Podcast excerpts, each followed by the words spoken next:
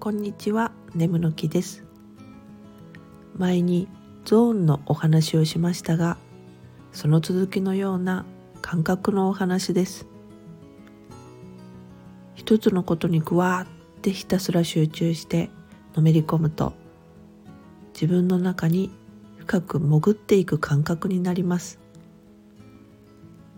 どこまで自分に深く潜れるんだろうってさらにひたすら手作業に集中してたらある日パカッと意識の底が抜けて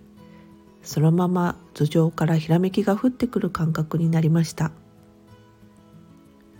その時にああ上と下はつながってて八の字に巡って終わらないんだなって体感して好きをことさら深めていくと上から降りてくる。作曲家や漫画家とかクリエイターはこんな感覚でお仕事されてるんかなって片鱗を見た気がしました。スピで申し訳ないけど自分の底から行くひらめきのお話でした。それではまた。